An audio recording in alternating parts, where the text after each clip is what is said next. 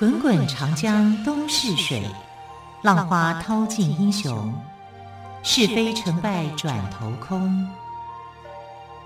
古今多少事，都付笑谈中。陪你说历史，汪培制作主持。欢迎朋友们再次收听《陪你说历史》节目，我是汪培。同样的，在今天节目当中，跟朋友们分享历史故事的是历史专栏作家于远炫老师。老师好，主持人好，听众朋友大家好。老师，我们昨天谈到了金牛座的故事哦，因为今刚好现在正是金牛座的时节。对，那么也谈到了这个宙斯化身成白牛，一路往海边奔去，成功的。夺得了欧罗巴，那么是不是可以请老师来谈一谈啊？这欧罗巴骑上了白牛之后呢，等于是人就不见了，他的家人不会着急吗？对呀、他的家人一定是非常着急的，而且更何况他的身份非常的尊贵，他是腓尼基国王的最小的公主啊，小公主不见了，开玩笑，你这怎么？不可能说他们他们就不会去寻找自己的妹妹的嘛，对不对？自己的女儿的嘛，啊，所以这个后续的故事是这样，就是他骑上去以后啊，那侍女们就发现说，一头疯狂的白牛哦，把自己的这个主人往海边跑，他就吓到了，吓到以后呢，就赶快去跟国王讲这件事情。可是如果你是腓尼基国王，你会相信吗？哪来的一只疯狂的公牛往海边跑啊？他不就淹死了吗？而且他们就觉得说，你们这些侍女都要胡说八道啊，恐怕都要重重的处罚，你们才会说真话。到底他是被谁给抢走了？啊，如果从历史来看，就是被希腊人抢走的嘛。啊，但是就神话来看，是被天神宙斯给拐走的。啊，那拐走以后呢，你根本就是找不到那个现场，已经消失了嘛。啊，就是。不知道他跑到哪里去，茫茫大海啊！啊，所以侍女们也很无奈。那腓尼基国王就很生气，非常的生气。他搞不好还认为是这些侍女失职，随便编一个谎言。对，其实真的会这样子想。啊，他就认为说你这样子，这个这些侍女回去一定是被处分的。被处分完之后呢，呃，这个呃腓尼基国王他的想法就是，一定有人绑架了我的女儿，可能就是那些希腊人搞的鬼啊，可能是这样子想的啊。可可能在当时也不知道说希腊是什么了，反正就是一些土匪强盗嘛，哈，才会做这种事情，所以他就要欧罗巴的三个哥哥去寻找他，把妹妹给找回来。那因为欧罗巴是小公主，她上面有三个哥哥，那这三个哥哥呢，呃，他就要他们，你们就给我去把妹妹找回来，无论他在天涯海角，都要去找到妹妹啊。所以三个哥哥，呃，就。奉命啊，就是呃父亲的命令，他一定要去遵守的嘛。可是无头苍蝇啊，我到哪里去找妹妹？在哪里失踪的？往海里面跑，难道我我往海里面过去吗？啊，所以就很难找。那呃，其实这个国王叫做阿戈诺尔，阿戈诺尔国王啊，就命令他的三个小孩，就是呃这个欧罗巴的哥哥。他大哥叫卡德莫斯啊，二哥叫做西利克斯啊，还有他的一个小哥哥啊，叫做菲尼克斯啊。这三兄弟呢，就带着卫士去寻找欧罗巴。那国王是把一切的希望啊放在大儿子卡德莫斯身上的。为什么呢？因为卡德莫斯啊，他就有点像海克力士那样哈，天生有神力。对，但他就比海克力士早啊，所以他是。非常有天生的这个神力的啊，尤其他的这个标枪的技术啊，非常的精准啊，所以他不只是力量强大啊，而且还是这个百发百中的一个高手啊，几乎没有人是他的对手。所以国王就想，他的哥哥大哥哈出去的话，就是欧罗巴的大哥出去的话，这个成功几率是会比较高的。可是国王不知道说，欧罗巴其实是被宙斯给拐走的。那天神拐走。拐走自己的女儿，如果不是天神来告诉他，他不会知道。哈，所以他一直认为是有人去抢走了这个欧罗巴。啊，那只好就是这个卡德莫斯他们三兄弟呢，就奉令啊要去寻找，但是无头苍蝇啊，找不到任何的一个，找不到妹妹的下落。啊，天地这么大，你要去哪里找？对，但是他们在无意间也就扩展了自己的势力范围，哦、啊，建立了一些城邦啊，所以所以反而在寻找妹妹的途中，不知不觉就建立了新的城邦了。对，没错啊。那卡德莫斯哦，他在无奈当中呢，就想到一个办法。那我既然找不到妹妹，我可以去问神吧，求神问卜嘛。古古代人也是这样子哦，就是啊、呃，去这个啊、呃、太阳阿波罗啊，有这种预言的功能啊，所以他就想啊，去阿波罗的神庙去求得一个神谕啊，看看说他的妹妹到底在哪里。可是阿波罗会讲真话吗？他怎么会告诉你是我爸爸抢走了你的妹妹？对啊，怎么可能呢？老爹做的坏事，啊、我怎么可以告诉你啊？所以阿波罗也不敢跟卡德莫斯说些什么啦。可是你既然来我的神庙来求，我总是要告诉你，给你一个交代嘛，对不对？好，那太阳神的神庙在德菲尔德尔呃德菲尔神庙，德菲尔神庙是一个比较在山上比较高的一个地方，他去寻求这个神谕啊，就是要神的话语。那这个太阳神阿波罗的祭司啊，看了这个。呃，神降下来的一个预言，一个故一个神话的时候，就跟卡德莫斯讲说：“你不用再去找你妹妹了，哈，因为这个阿波罗已经讲了，你现在啊要去跟着一头母牛去建立你的城邦。”哎，老实讲，有时候这些祭司哦，做翻译神的话语的时候是很难懂，太玄奥了。对啊，呃，尤尤其是这个希腊的神谕，哈，有时候你听不懂。你必须要去翻译，有点像我们去庙里面去求签一样。可是有些签文你看不懂，那个是什么意思？怎么要找解签人呢？对对对，哈，所以祭司就变成了一个解签人。然后他就在想，什么意思啊？跟着一头母牛去建立一个城邦，那很困难嘛，不太知道说要怎么样去理解它啊。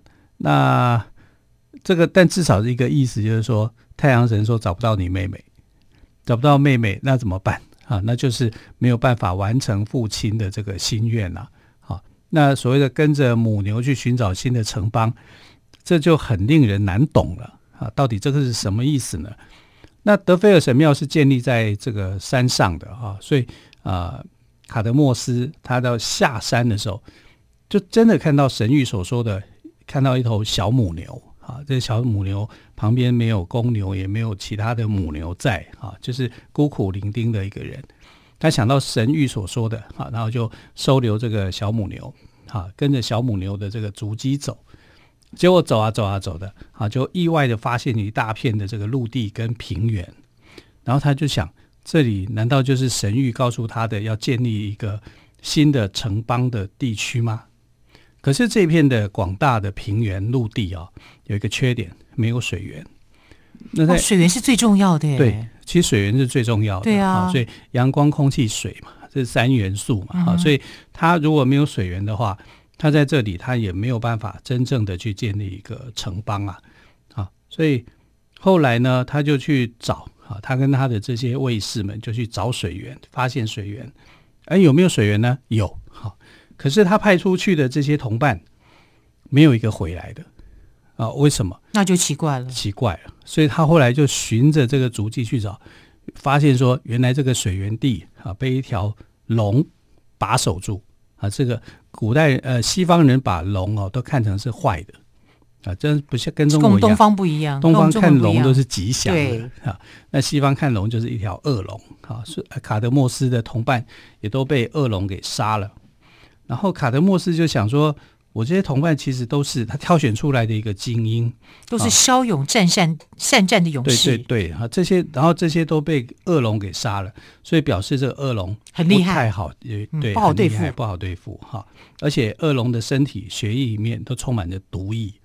在希腊神话里面啊，就是呃，如果希腊神话里面有讲到恶龙的话，通常恶龙都没有好的，都是坏东西啊。然后他们的牙齿。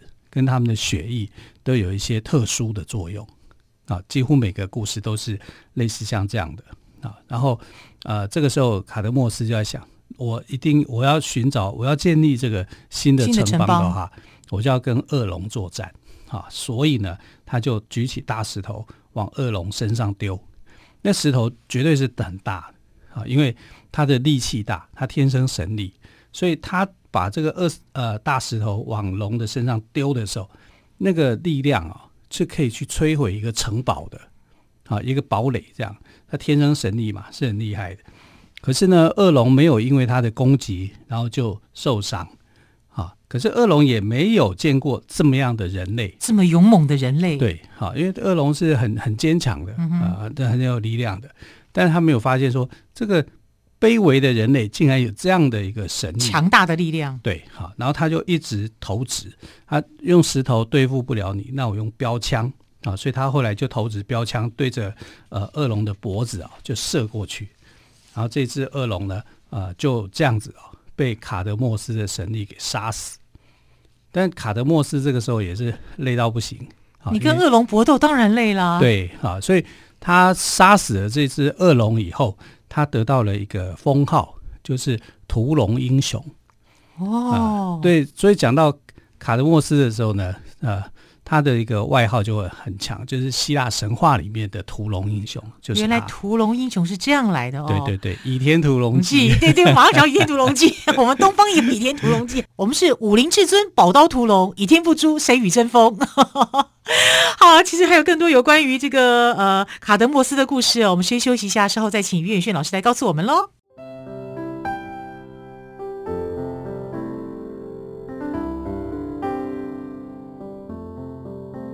听见台北的声音，拥有颗热情的心，有爱与梦想的电台。台北广播 FM 九三点一。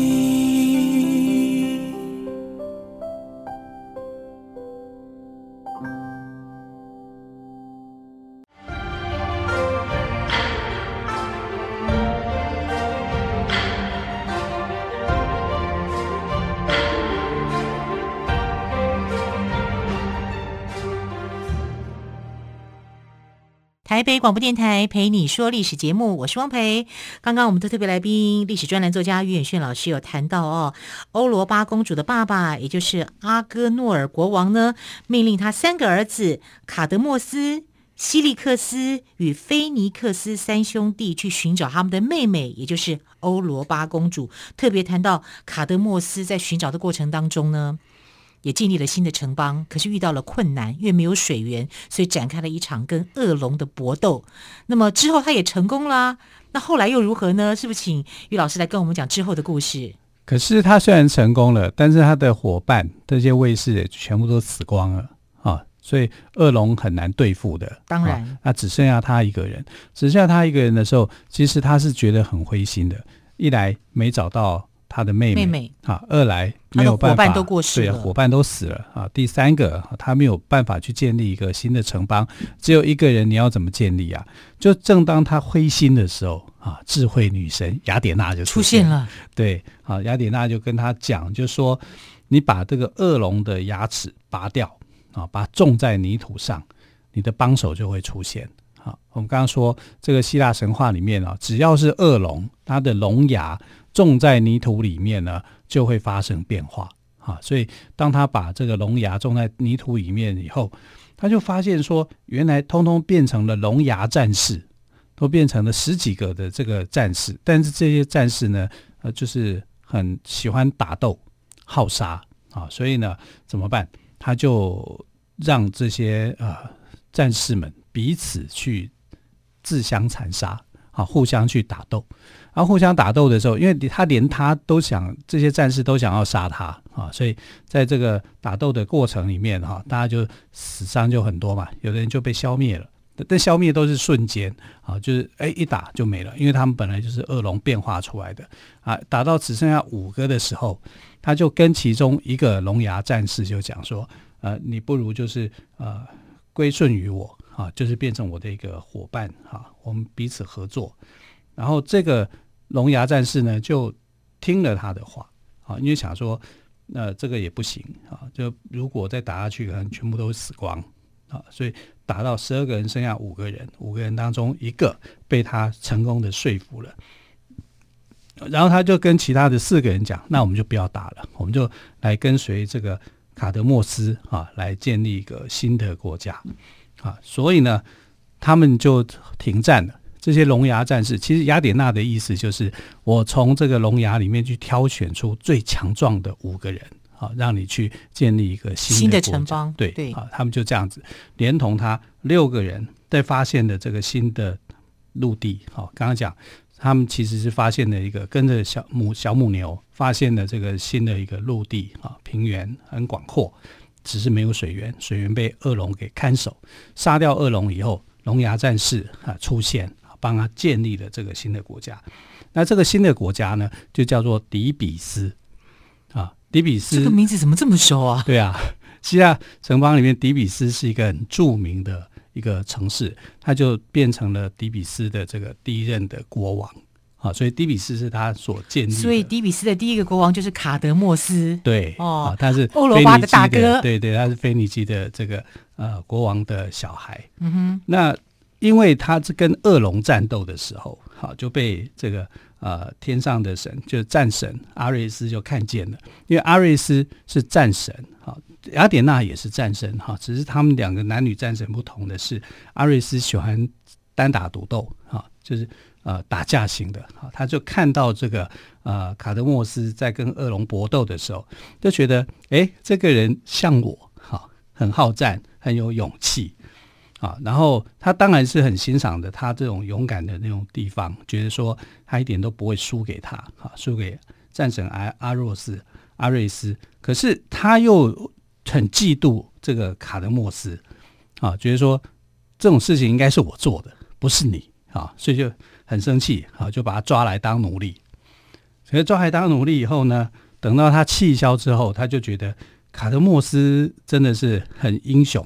啊，他真的是人类的英雄，哈，英勇过人，所以呢，他就把他的女儿嫁给了卡德莫斯，啊，他的女儿是很了不起的哦，啊，因为呃，阿瑞斯的这个他的老婆，哈，就是其实是外遇的对象，就是爱神，阿弗罗代替，所以阿瑞斯跟阿弗罗代替所生的小孩叫做啊哈莫尼亚。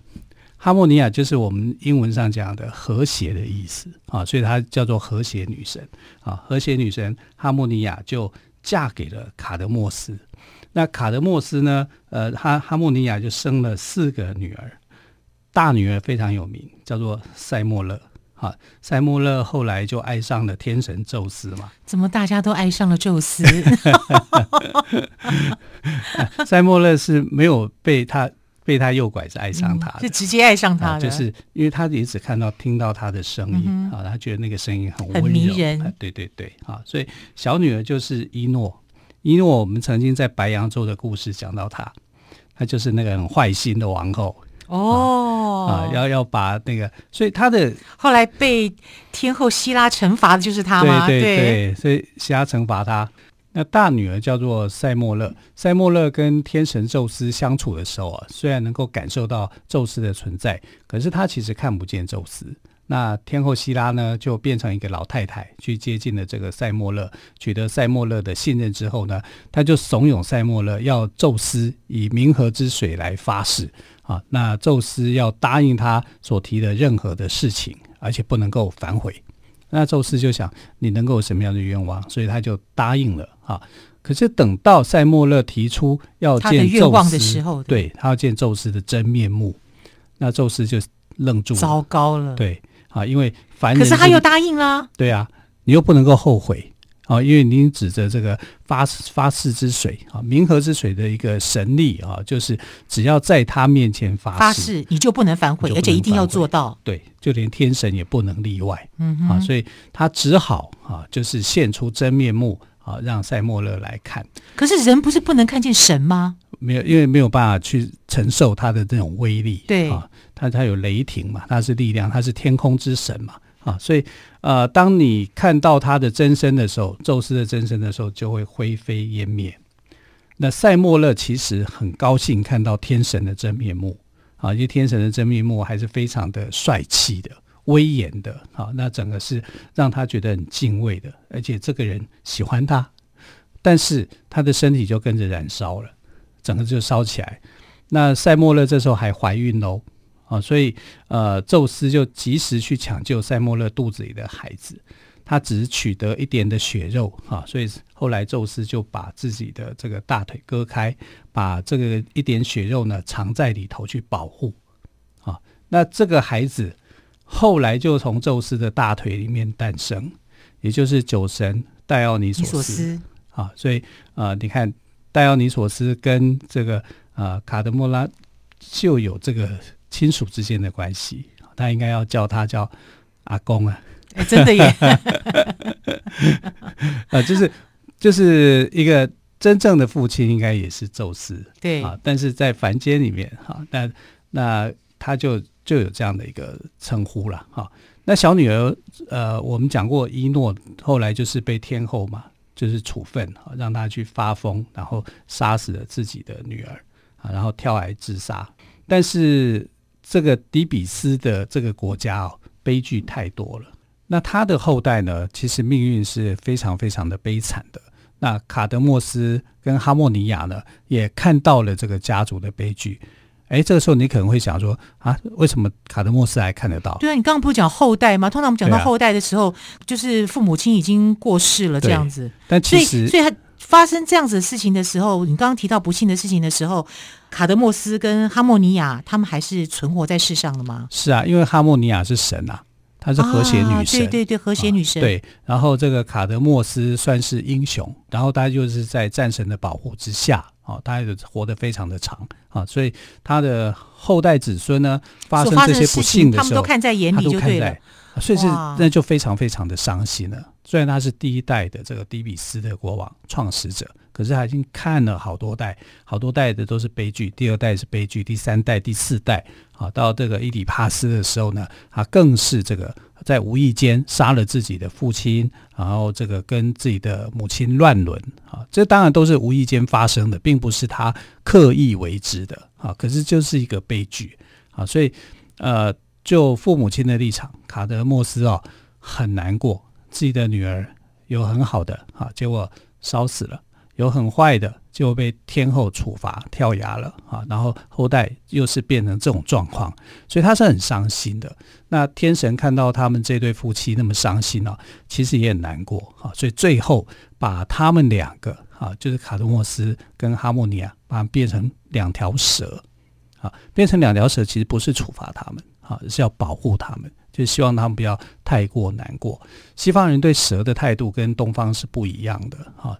呃，在东方认为蛇是很邪恶，对，在西方认为蛇是有它的灵性，而且有医疗的效果啊。所以西方在医疗上面的那个权杖上面啊，有蛇就是蛇。对，哇，真是东西方文化大不同哦。对，好，关于这个部分，于老师还有要补充的吗？呃，我想在我们这个就是金牛座的故事的延伸啦。啊，就是金牛是这个欧罗巴的故事，欧洲大陆的一个故事啊。然后它的延伸出来的故事啊，就是彼此城邦的一个争夺战啊，然后跟恶龙啊，跟怎么样？其实讲穿了啊，就是城邦之间的一个战争。战争对，对，好，非常谢谢岳轩老师连续两集都来给我们讲这个金牛座的故事，非常的精彩。谢谢岳老师，谢谢您喽，谢谢，也感谢朋友们的收听，亲爱的朋友，我们就明天再会，拜拜，拜拜。